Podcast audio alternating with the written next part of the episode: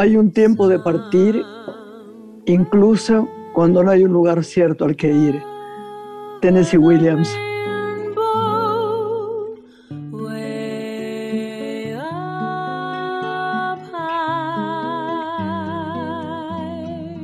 Hola Lore. ¿Cómo estás? Buenas noches. ¿Cómo estás? Muy bien, me encantó Tennessee Williams para comenzar hoy. Muy cortito, pero muy verdadero, ¿no? Siempre hay un tiempo para partir.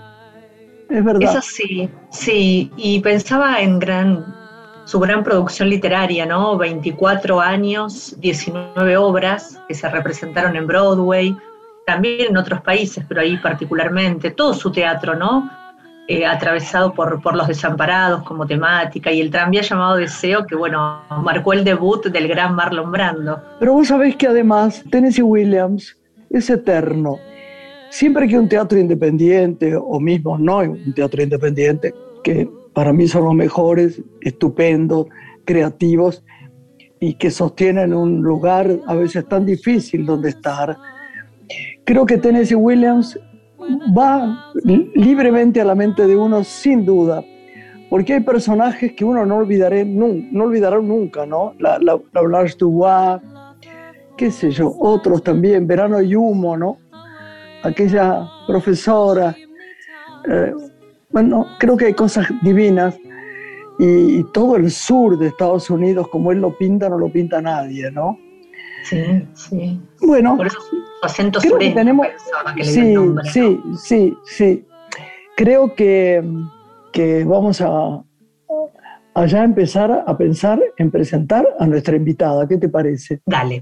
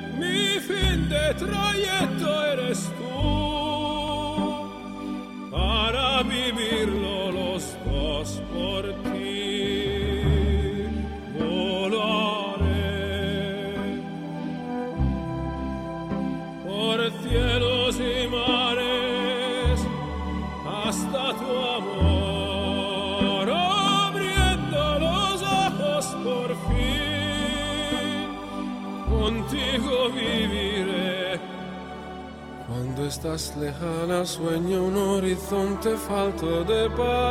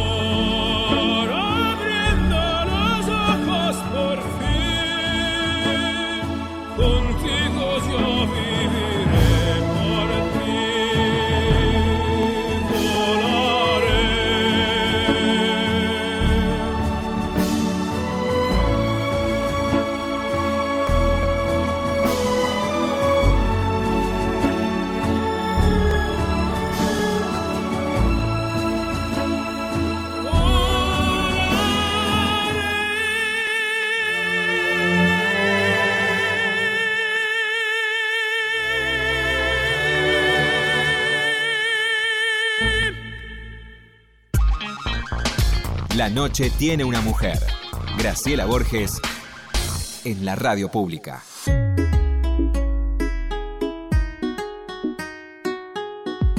Lore, qué bueno presentar a esta mujer extraordinaria, ¿no?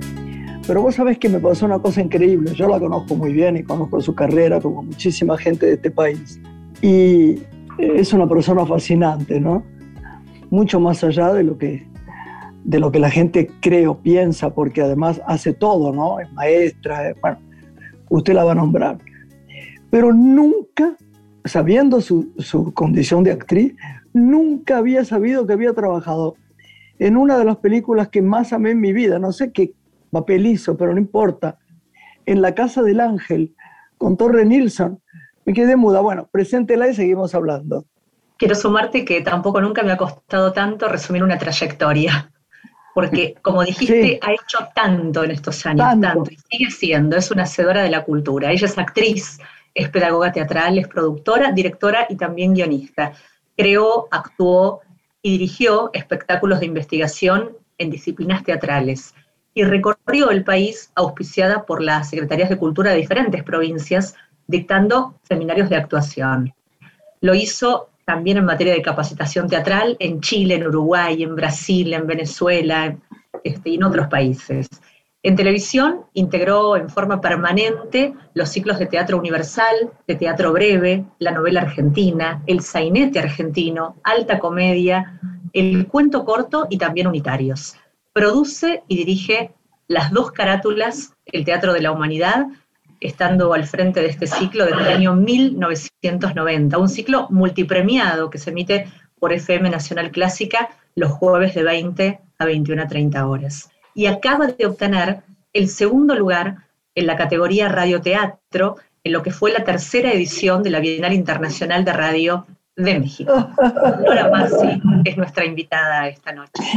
Norita, se acabó el programa de tanto que hay que nombrarte. Sí, te digo que me, arrebaté.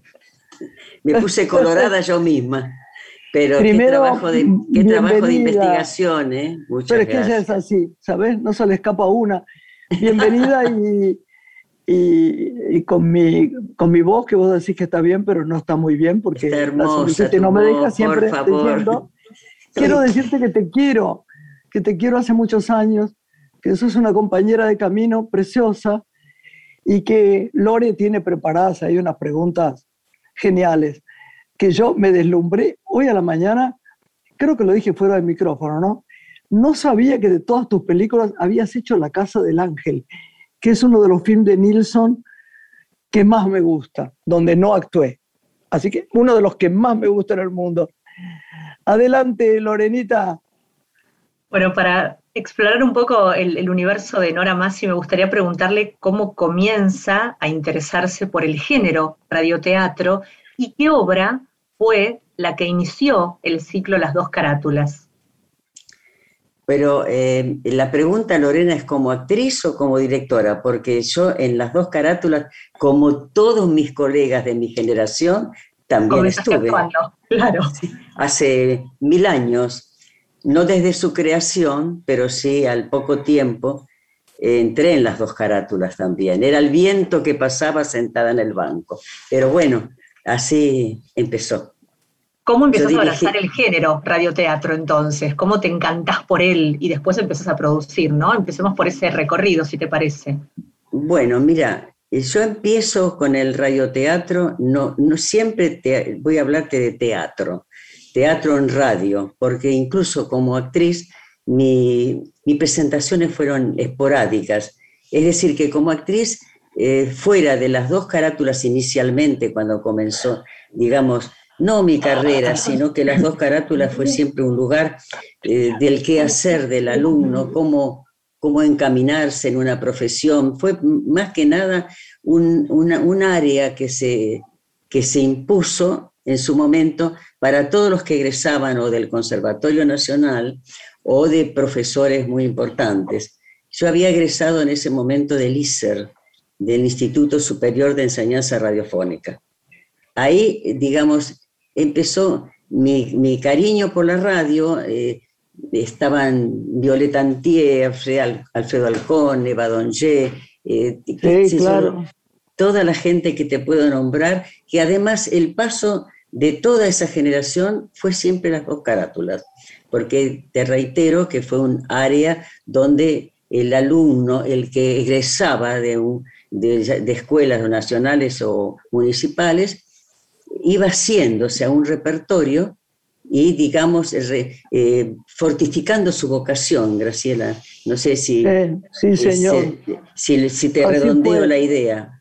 Así fue. Así se fortificaba su vocación, es decir, tenía valores, se le enseñaban valores, eh, respeto a la profesión, eh, no anhelar los primeros papeles, sino que ir a las bases, comenzar desde abajo, diciendo bocadillitos, hasta que te afiatabas y después, bueno, generalmente el paso por las dos caraturas fue dos años como máximo para cada uno de nosotros. Ahora, contestando la pregunta de Lorena, sí, eh, yo empiezo a, digamos, a tener la radio ya como formación para el alumno cuando me nombran profesora en la Escuela Municipal de Arte Dramático. Yo tenía el tercer año. Entonces, en uno de esos momentos nos preguntamos entre el rector, que era Enrique Rima, ¿por qué no se incluye la disciplina de la radio? Claro, claro. Bueno, yo fui a, este, me dice, bueno, sí, fíjate a ver qué es lo que se puede hacer. Y pensé en Radio Municipal, en ese momento ese era el nombre que tenía, precisamente porque la escuela dependía de la Secretaría de Cultura en ese momento de la Municipalidad de Buenos Aires. ¿Y quién estaba al frente? Pacho O'Donnell, que era el secretario de Cultura. Claro. Entonces pido una entrevista con él y le expliqué que yo era la profesora de tercer año de la Escuela Municipal de Arte Dramático y que quería un espacio en la radio para eh, ver qué, pasaba con los alumnos en la radio. Bueno, me dice, anda a ver a fulano de tal, que era el, director Jorge Setson, en su momento de Radio Ciudad, hoy Radio Ciudad, y cosa rara, le presento el proyecto y me dice, bueno, este, la vamos a llamar, eh, déjele a mi secretaria teléfono. Bueno, ¿qué pensé yo en vamos a llamarla? Que no se produciría nunca. Por supuesto, ¿no? A mí me pasa lo mismo cuando decimos de un tema que nos parece maravilloso y después decimos, te dicen, está bien, se ve bien, se ve bien, se ve bien y se ve bien, pero nunca más se ve, ¿viste? A veces. Así que este caso no fue así. Aquí fue, eso pasó un jueves. Eh, recién está bien iniciado la presidencia del doctor Alfonsín, además. Pasó, este, ese jueves yo lo fui a ver a Jorge Setson.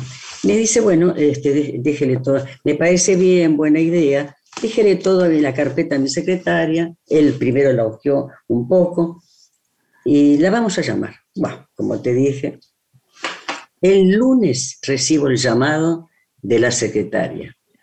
Me presento, voy volando, ¿te imaginas? En, en avión a chorro. Voy volando, eh, la hora que me citaron, me veo con él, con el director, me dice, ¿cuándo querés empezar? Ah, increíble, qué bien. que un funcionario público te diga a, los días, ¿cuándo querés empezar? Y en ese momento, nuestro principal, por supuesto, eh, contrincante era las dos carátulas.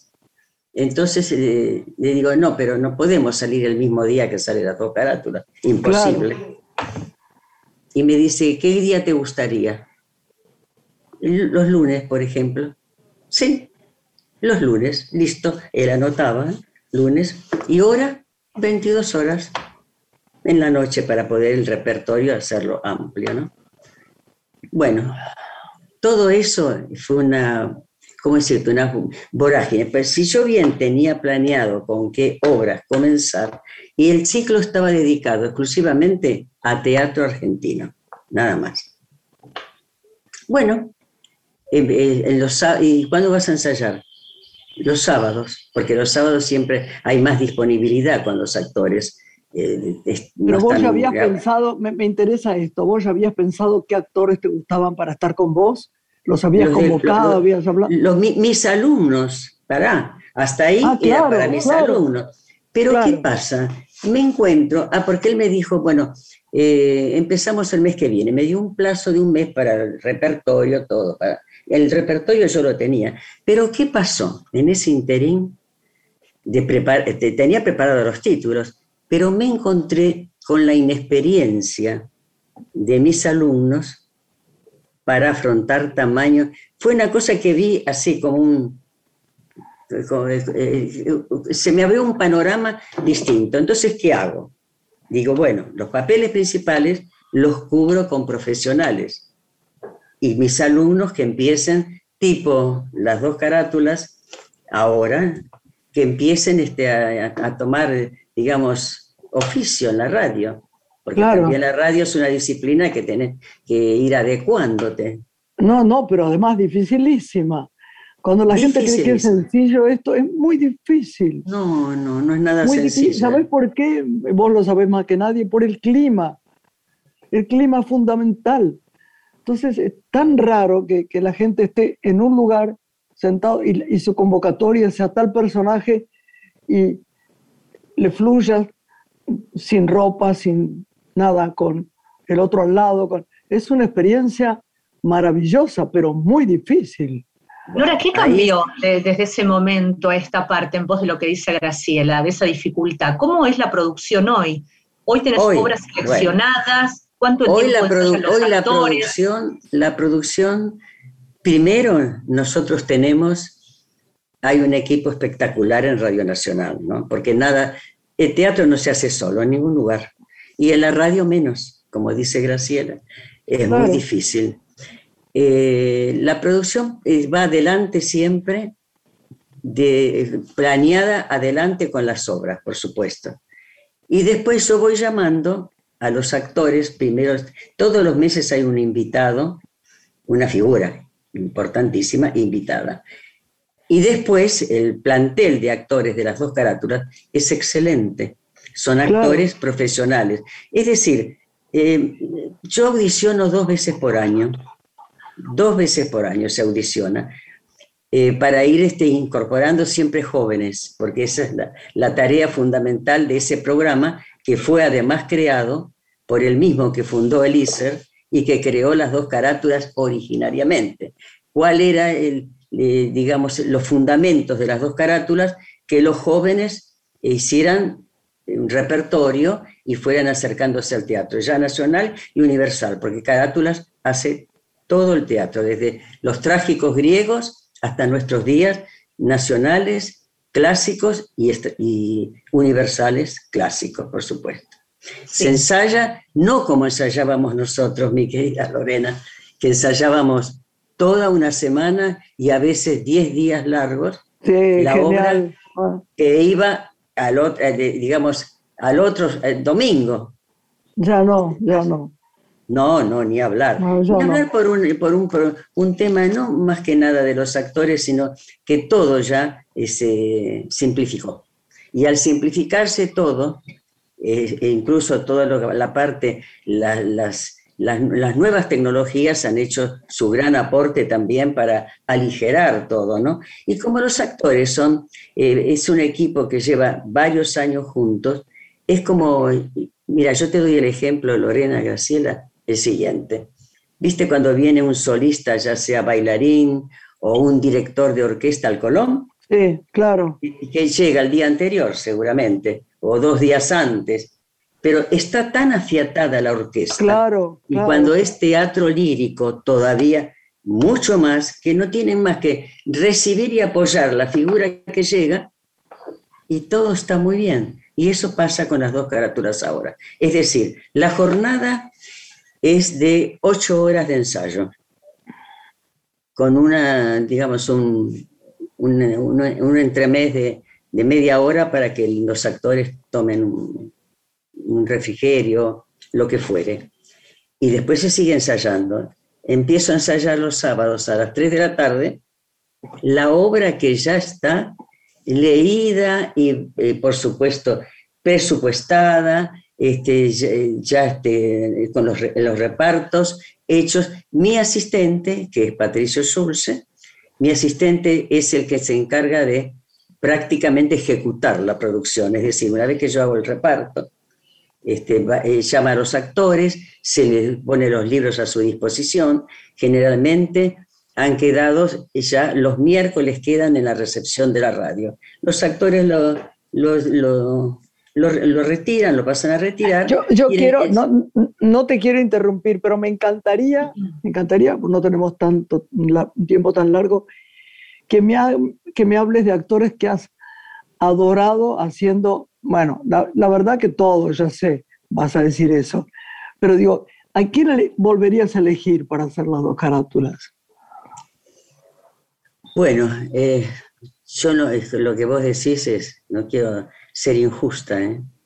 y nombrar uno en especial, eh, digo, bueno, para no, digo alguna, una propuesta que te gustó y que salió maravilloso. Luis Brandoni. Luis Brandoni. Luis Brandoni es un actor, porque ¿sabés qué pasa con las dos carátulas? Se necesita que los actores pongan el cuerpo también, no solamente lean. no es leer, porque además eh, nunca se hizo el teatro parados, de pie. Así se, mejor dicho, así se hace, de pie, con los planos como moviéndote en un escenario que sabés que el auditorio de Radio Nacional es maravilloso. Maravilloso. Ahí filmamos Pobre Mariposa. Y, Brandoni, y Brandoni eh, en especial te lo nombro y te podría nombrar importantísimas figuras que han, que han pasado y pasan por Radio Nacional y por las dos carátulas. Nosotros ahora tenemos la maravillosa noticia por el director de la radio, eh, Ponlesica, que los podcasts de las dos carátulas es prácticamente lo que más se pide. Porque además, además ¿sabés por qué lo piden, no? Porque bueno, porque es una historia que podés seguir, es maravilloso. No, pero no solo eso, mi amor querido. Lo que pasa es que todos los colegios tienen eh, su literatura universal y nacional. Entonces, el teatro, en las dos carátulas, los ayuda mucho. Nora, ¿cuál dirías que es la clave por la cual este ciclo se ha mantenido tantos años al aire? Te diría el, sí, el que tiene más recorrido. 71 años, 71 años tiene. ¿Cuál es la clave? ¿Qué dirías? Yo diría que el teatro fundamentalmente es la historia de la humanidad. Para claro. No sé, Graciela dice, claro, es justo eso. No, es verdad, es verdad, absoluta. Es la historia de la humanidad, por usos y costumbres además, porque vos en una pieza del año 1800 tenés todo, tenés que ambientarla en ese lugar, en ese año, y tenés que buscar además todo lo que la va, le va a dar el clima, la música, eh, los efectos especiales, una. Y después, eh, ¿qué te diría? Que entretiene y cultiva. Las dos cosas, y educa, y educa además. ¿Qué obra podemos escuchar en este tiempo, en las dos carátulas, que nos pueda sugerir? Bueno, mira, lo, uno, lo último que ha salido con gran éxito lo hizo Ingrid Pellicori, Casa de Muñecas. Es una actriz divina, actriz fantástica si las hay. Y una profesional como pocas. Porque mira que es una muchacha joven, este, bueno, eh, tiene a quien salir, ¿no? Su, sus sí, Claro, ese padre eh, divino. ya, lo ha, bebido desde la casa, pero bueno, el talento no se hereda, ¿no? Pienso yo. Así que eh, es talentosísima y una disciplina fantástica. Ahora, tenemos un gran equipo de producción. Tenemos, este, en Radio Nacional tenemos los locutores que, son, que aman el teatro y, tenemos nuestro de arte, Javier Chiavone, y uno de los técnicos más importantes desfilan por nuestro programa. Así que el teatro, por eso digo, no se hace solo, es un equipo completo de trabajo. Y Nora, ¿cuál es el mayor desafío para vos para, dentro de lo clásico, darle frescura al género y sostener este programa durante tantos años, así como cambió la forma de grabar. ¿En qué otros aspectos podrías decir que también el ciclo se sigue renovando? ¿Por qué se renueva? Mira, fundamentalmente cuando entré a dirigir las dos carátulas, me encontré con que eh, tenía que mm, revitalizar el equipo de producción. Eso por un lado. Segundo, algo que no se hacía, que se leía desde el libro, por ejemplo, Hamlet empezaba a las nueve y media de la noche y terminaba a las dos de la mañana. Claro. La adaptación. Adaptar, te digo, yo tengo tres adaptadores muy buenos, uno mejor que otro. Te diría mejor que otro en el sentido que cada uno en su estilo tiene, eh, le doy las obras que mejor van a realizar. Una es Yvonne Fournery, Paola Lavín y eh, se ha incorporado hace poco Claudia. Bueno, tenemos tres adaptadores que van rotando de acuerdo, digamos, a, su estilo y a lo que mejor manejan. Por ejemplo, los grandes clásicos generalmente se los doy a Yvonne porque aparte de ser licenciada en artes, es este, quien mejor maneja usos y costumbres, para decirte. Eh, también abarca, Paola Lavín abarca parte de los géneros que nosotros hacemos, pero este, mejor, digamos, eh, cada uno en su lugar forma el equipo y cada uno rinde de acuerdo a lo que mejor sabe hacer y a lo que mejor conoce. Ese es uno de los éxitos. Pero creo que eh, lo más valioso ha sido adaptar las piezas, porque adaptar es más difícil si te descuidas que el que escribió, porque no se trata de cortar, no se corta así porque sí, porque el autor tiene que tener, conservar su estilo a lo largo de la adaptación y no perder formas importantes que a lo mejor deja una frase afuera que es muy importante para el final. Entonces hay, que ser, hay que ser de gran, de gran conocedor de las obras. Lindísimo. ¿Qué días podemos escuchar? ¿Podés recordarnos, Nora? Ahora estamos los jueves en Clásica, eh, fantásticamente bien. Estamos en el horario del Teatro Colón, los jueves a las 20 horas.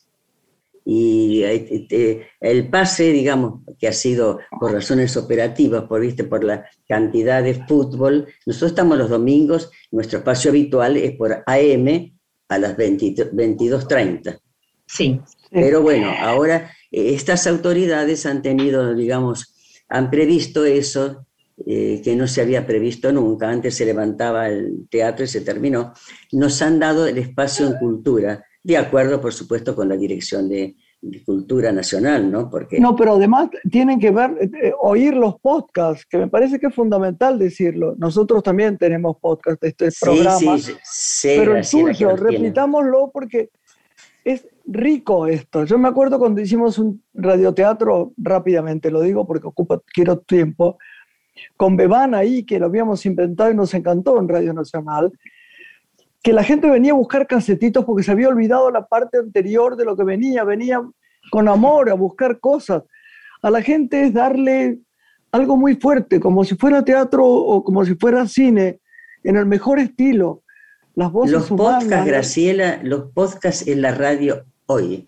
Es decir, mira, los podcasts nosotros desde que lo hemos puesto, eh, donde más lo hemos comprobado es en el programa que yo tengo por Portuguesa Nacional, que es Latinoamérica, donde abarca toda la literatura y la música, y hay reportajes también, toda la, toda la música y hemos agregado nuevas tecnologías y me he dado cuenta ahí del éxito que tienen los podcasts y con los jóvenes.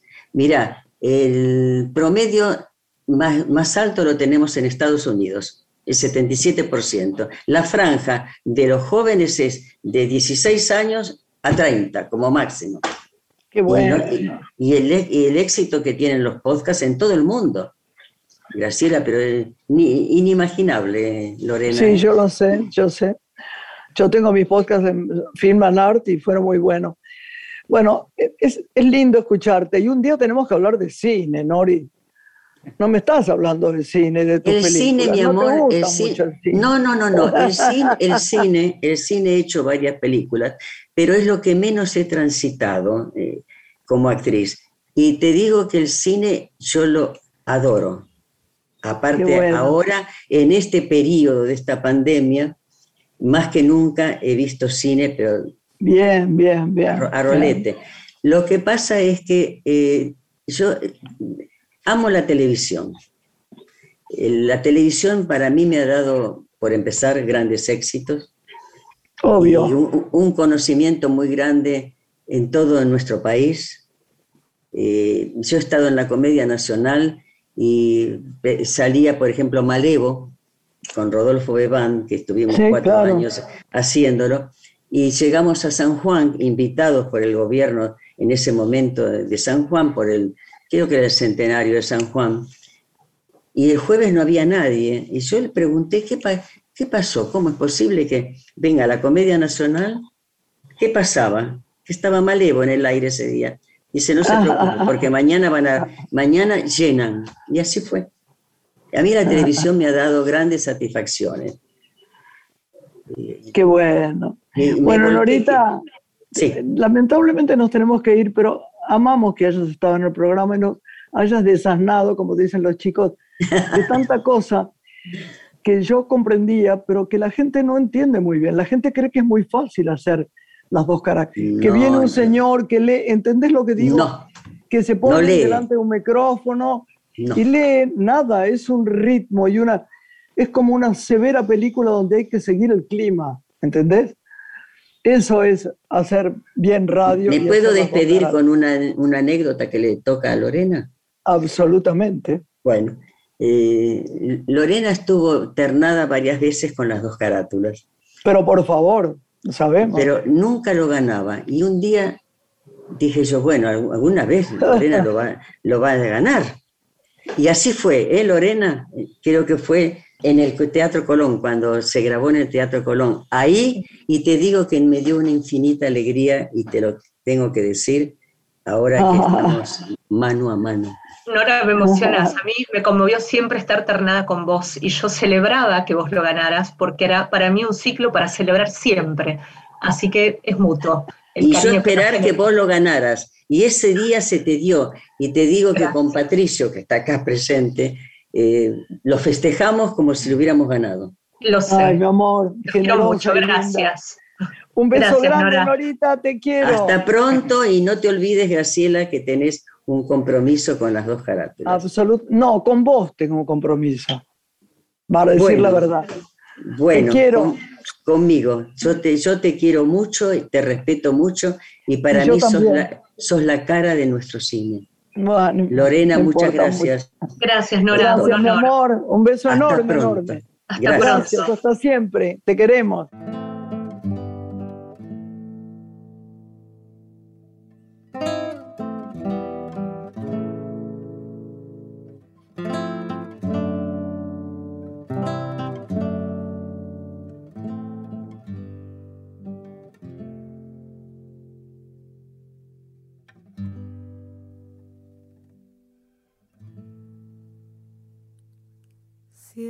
Arriba de Jujuy.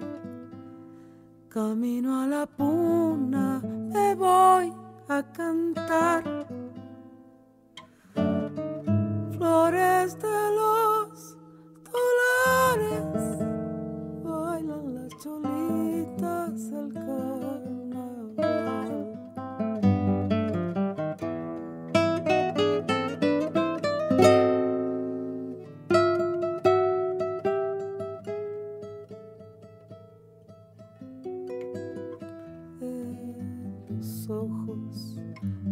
de las llamas. Se mira solita la luna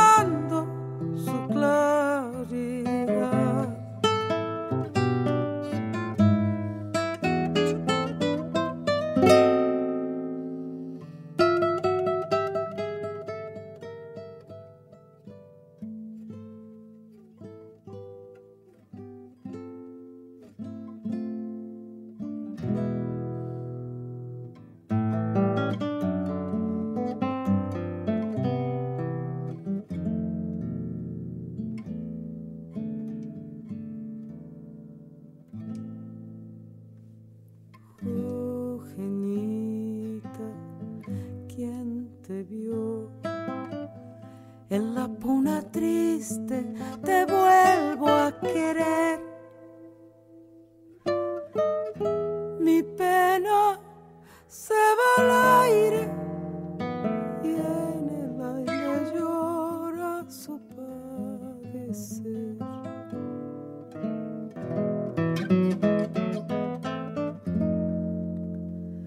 y en el aire llora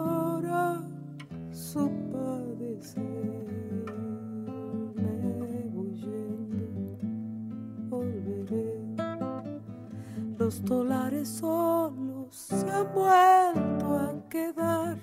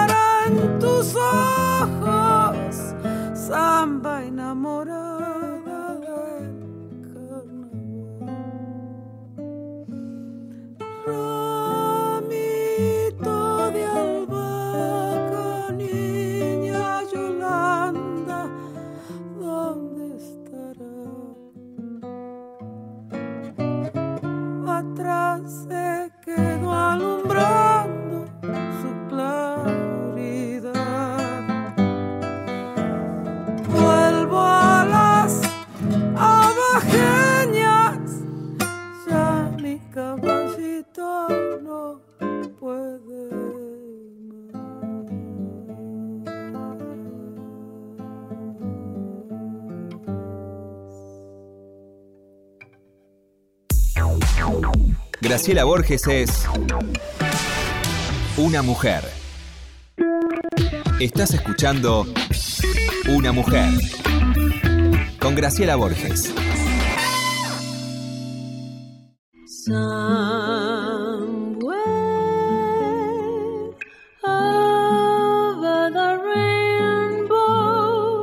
Lore querida, seguimos acá. ¿Sabés que te quería contar que me voy al, a Jujuy, lugar que me parece Ajá. fascinante? No sé si vos fuiste a Jujuy. ¿Fuiste a Eh, Jujuy? Salta y Jujuy, amo Salta y Jujuy.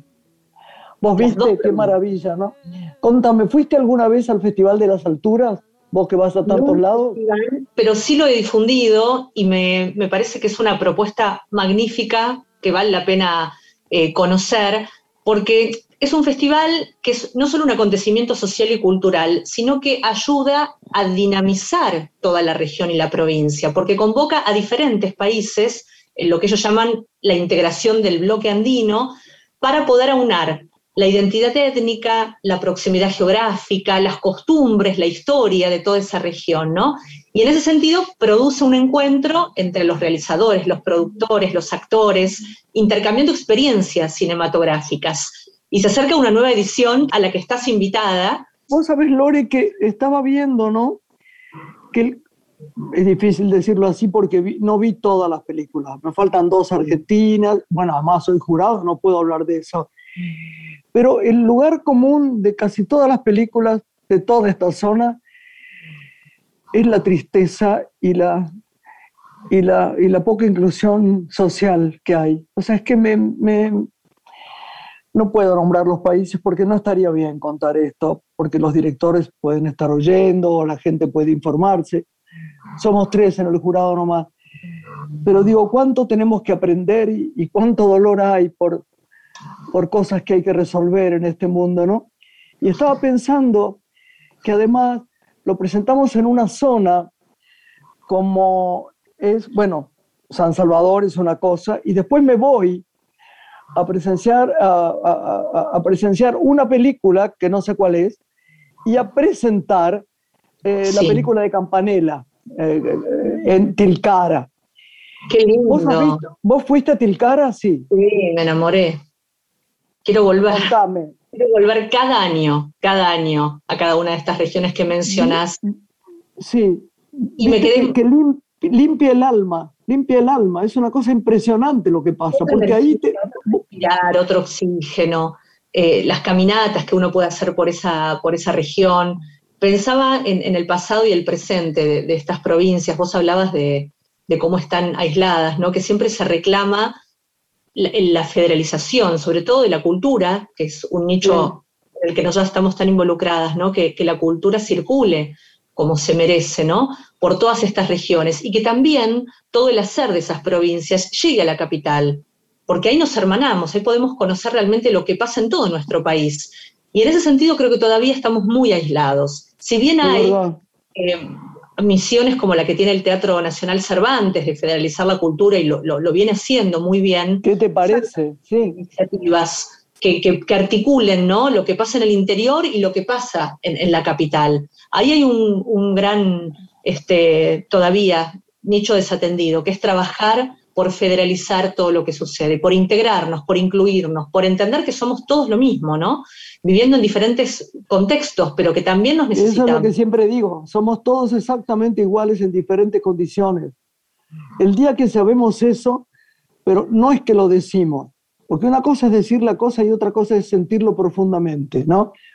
Es como cuando veo a algunos actores o actrices a quienes adoro, eh, seguramente, muchos no los conozco mucho, pero en fin, les tengo mucho respeto a los actores argentinos, hablar de, de, conseguí esto y lo otro, hay, hay, que tener tanto cuidado con el ser del ego, porque en realidad lo bueno es saber que tenemos esa disponibilidad que hicimos eso, que nos fue brindado hacer eso, que nos regalaron ese personaje, que tuvimos ese director, que tuvimos esa fuerza, y que otro, en su misión, qué sé yo qué, ser verdulero, ¿no?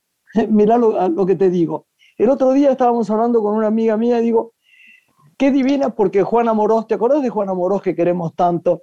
Juana Morós siempre dice, siempre dice, yo tendría una verdulería porque esos colores de las frutas y las verduras acomodados bien son como un, son el arte y es verdad. Todo lo que hagas con amor es elevado. Y la gente cree que hay labores superiores, que hay estrellatos, que hay divismos, y no es así, no es así. Es verdad que tenemos más que el 80% de la humanidad todos viendo estos talibanes. Por ejemplo, estamos mezclando muchas cosas, pero el otro día estaba leyendo lo que estos espantosos seres hacen con las mujeres. Y yo pensaba,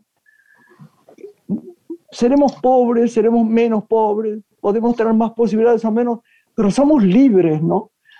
Hay, hay, un agradecimiento moral tan grande que tenemos que dar, Lore. Sí, y pienso al escucharte en pos también de este festival y de todo lo que conversamos en la misión que tiene el cine, la misión social en este sentido, ¿no? porque permite justamente acercarnos y mostrar realidades absolutamente desatendidas. Vos mencionabas eh, Tilcara, eh, esta ciudad de la provincia. Marca o lo que fuera, sí. Claro, bueno, ahí pienso en Tilcara por la quebrada maravillosa de, de, Humahuaca, ¿no? Donde hay mucho patrimonio para, para conocer eh, Pucará de Tilcara, esta fortificación prehispánica, si uno viaja al festival, de poder ir, ¿no? Sobre un cerro, la garganta del diablo, las quebradas empinadas. Sin duda, sin duda. En nuestro país, que el cine tiene esta misión de mostrarla, como mostrar la realidad social de diferentes partes del mundo, ¿no? Y acercarlas, hacerlas propias. Pero el cine es un, es un arte, es un espejo que nos refleja, ¿no? Por eso es tan importante, más allá de la vanidad y del Vos imaginate por qué conocemos cosas, por qué sabemos cómo es el glaciar. Por ejemplo, si no, ¿qué sería de nosotros si no nos hubieran filmado eso, hubieran sacado fotos? Entonces, todo es un agradecimiento profundo a los artistas, a los creadores. Y estas películas a veces viste que hay un cine a veces muy modesto porque no hay dinero. Entonces, porque ¿quién tiene ganas de hacer una mala película, Lore? Nadie. Pero a veces se mueven fuerzas que tienen que ver con la economía también, que no te dejan filmar como vos quisieras, ensayar el tiempo que vos quisieras, este, tener la escenografía o el lugar que quisieras, las horas disponibles que quisieras. Pero sin embargo, hay algo en esos films muy poderoso que es en, estos que he visto, estoy hablando de un cine social, ¿eh? tan profundo que uno tiene que tener mucho cuidado en revisar las películas, ¿no? Yo tengo 12 películas para ver, 12. Es un montón. Y, y, es complicado porque hay que mirarlo bien. A veces el sonido, vi una, no voy a decir de qué país porque vuelvo a decir no puedo, que se ve que el cabezal de sonido, lo que fuera, o el, o el, doblaje no correspondía. Y era tan divina la imagen. Es muy difícil esto. Es un arte donde hay que resistir. Esa es la verdad, Lore. Que ahí está la misión de los festivales, ¿no? En poder acercar aquellas películas que se hicieron con tanto esfuerzo, que de otra manera, si no es por un festival, no se conocerían. Porque tal vez se presentan en el festival y después tienen la oportunidad como plataforma de lanzamiento de llegar a otros países o de presentarse a otros concursos o de que vos, Graciela Borges, la veas y la recomiendes para que alguien la vaya a ver. Es muy importante la misión de un festival, que se sigan haciendo. Y ahora, por suerte, han empezado a activarse. Muchos funcionaron eh, en el marco de la pandemia vía Zoom y ahora con esta modalidad dual de la presencialidad para los que pueden ir y al mismo tiempo de manera virtual. Están conviviendo, como en muchos festivales, los dos formatos. Así que bienvenido. Que además, claro, este, Facundo Morales, que es el que lo organizó y yo le tengo mucho cariño, era muy amigo de Fabio también.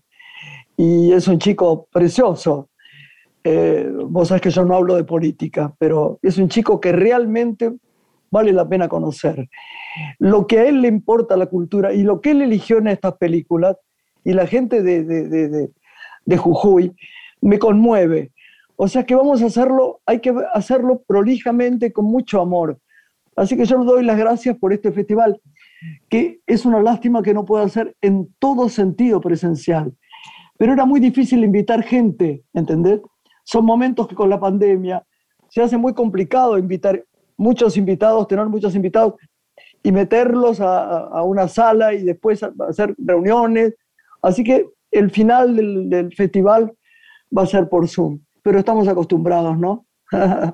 Así es han convivido los dos formatos desde hace tiempo y creo que van a quedar, porque creo que muchas oportunidades eh, nos preguntamos hoy, bueno, ¿para qué sirvió eh, la virtualidad? Y bueno, para acercarnos a públicos y a creadores impensados, que no hubiéramos tenido oportunidad de dialogar, de conocer y vía la tecnología lo hemos logrado. Así que bienvenido que eso suceda, ¿no? Sobre todo para los que están a grandes distancias y no hubieran podido tal vez acercarse eh, a alguna localidad puntual, con la virtualidad lo han logrado. Así que bienvenido. Decime una cosa, Lore, ¿vos, vos conoces el cine de muchas zonas de, de esta América o no? Sí, soy más teatral. ¿Cine chileno conoces? Sí, sí. Es el más fácil de conocer. Por ejemplo, ¿conoces el cine boliviano? Boliviano poco. ¿Sabes qué poco? Es que hay poco. Hay poco. Hay poco, conocemos poco. Me lo pregunto. Puedo decir que vi una película, y no estoy hablando de este festival, tan interesante salta, no estoy hablando del festival de ahora de las 12 películas, estoy hablando de una película boliviana que vi, que me mandaron para ver. Em, quizá no esté lograda eh, conceptualmente en el sentido de la perfección de, de, la cámara, ni del sonido, ni nada. Pero vos no sabés qué entrañas tiene, qué maravilla. Entonces hay que tener mucho en cuenta que es muy difícil porque esas películas a veces van al Sundance o a otros festivales donde realmente les dan un, sitio que, merecen, ¿no? Pero por eso tenemos que mirarlas con mucho cuidado. Vos sabés que sí sé que algunas películas, o las mejores películas, como se consideran del cine boliviano, están basadas en obras literarias, como Los Hermanos Cartagena de Paolo Agassi, que está basada en la novela Hijo de Opa de Muy bien, Lore. Muy bien la ballena rosada de Juan, Juan Carlos Valdivia, también tiene el mismo nombre de la novela y muchas más. Esto también es para, para citar, ¿no? Porque al desconocer este cine uno no tiene en cuenta que por ahí se apropiaron de obras literarias para empezar a crear, ¿no? Y a partir de ahí, bueno, se abre este universo como esta que viste vos, que se este bar. Bueno, mi amor, yo te agradezco porque siempre estás investigando y la verdad que charlar con vos es un privilegio. Te quiero, nos tenemos que ir, fue un lindo programa. Me encantó charlar con Nora Masi, que merece todo nuestro respeto y nuestro amor, porque construye edificios, diría yo con esta llegada eh, de la radio a la gente, ¿no? La radio es inmensa para la gente, Lore. Un programa que tiene más de 70 años nos dejó sorprendida, ¿no? Con la vigencia de un programa que sigue en pie y renovándose cada, cada semana. Bueno, te mando un beso grande y bueno, nos vemos este, estos días. Dale, feliz noche, mi amor. Para todos. Besos a todos, a nuestra producción, los queremos. Adiós, chiquito. Adiós, Santi. Hasta mañana, hasta pasado. Adiós. Una mujer se ha perdido. Conocer el delirio y el polvo.